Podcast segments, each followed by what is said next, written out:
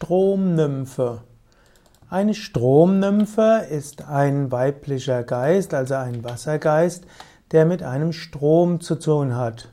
Eine Stromnymphe gehört zu den Esoter, zu den Elementarwesen, zu den Feinstoffwesen, die im Zusammenhang stehen mit dem Wasserelement.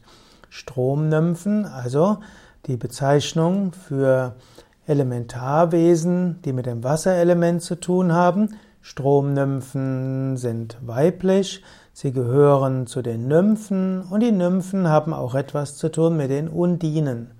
Stromnymphen werden auch als Potamiden bezeichnet. Potamiden sind die sogenannten Stromnymphen.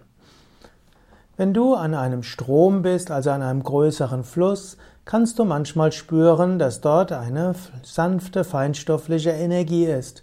Gerade wenn du in einem ruhigen Gemütszustand bist, vielleicht auch gerade morgens oder abends und wenn es ruhig ist, da kannst du manchmal spüren, dass dort eine bestimmte Gegenwart ist, die dich öffnet, die das Herz öffnet, die dir ein Gefühl von Ruhe, von Geborgenheit und von ja, Ruhe und Geborgenheit gibt. Es ist eine mütterliche Energie. Stromnymphen haben oft etwas Mütterliches.